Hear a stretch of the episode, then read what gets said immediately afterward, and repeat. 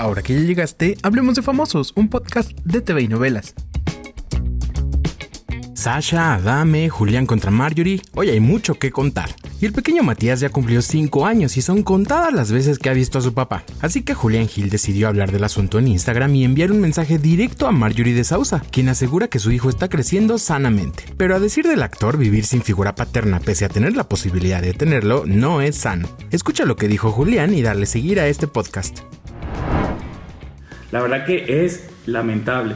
Y es lamentable que, se convoque a la prensa a un aeropuerto para hablar y decir pues cosas que no hacen sentido y, cosas que a la larga el niño va a ver, porque el niño va a ver a, y va a ver a su mamá diciendo en un aeropuerto, ay sí, este, sí, Está, todo bien, sí, sí. Y eh, no, pero sí, el niño está creciendo eh, con, con, sanamente. Es mentira, sanamente no, porque si el niño no tiene la oportunidad de estar con una figura paterna, teniendo la oportunidad, pues eso ya de por sí no es sano.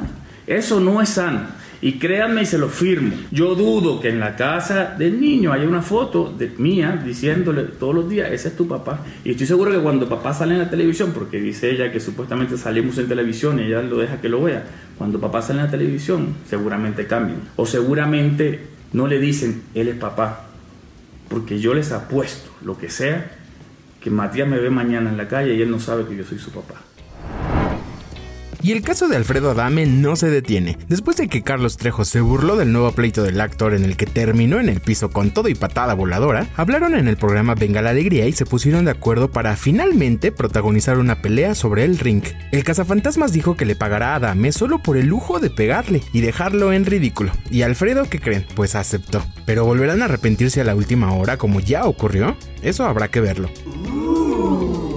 Y en asuntos más serios, Sasha Sokol insistió en acusar a Luis de Llano de abusar de ella cuando era menor de edad. Desmintió al productor, dijo que ella sí tiene pruebas y le envió el aviso de que lo verá en los tribunales. Sasha explica en su comunicado más detalles de lo que vivió. Encuéntralo en tvinovelas.com. Yo soy Pepe Rivero y te espero a la próxima cuando hablemos de famosos.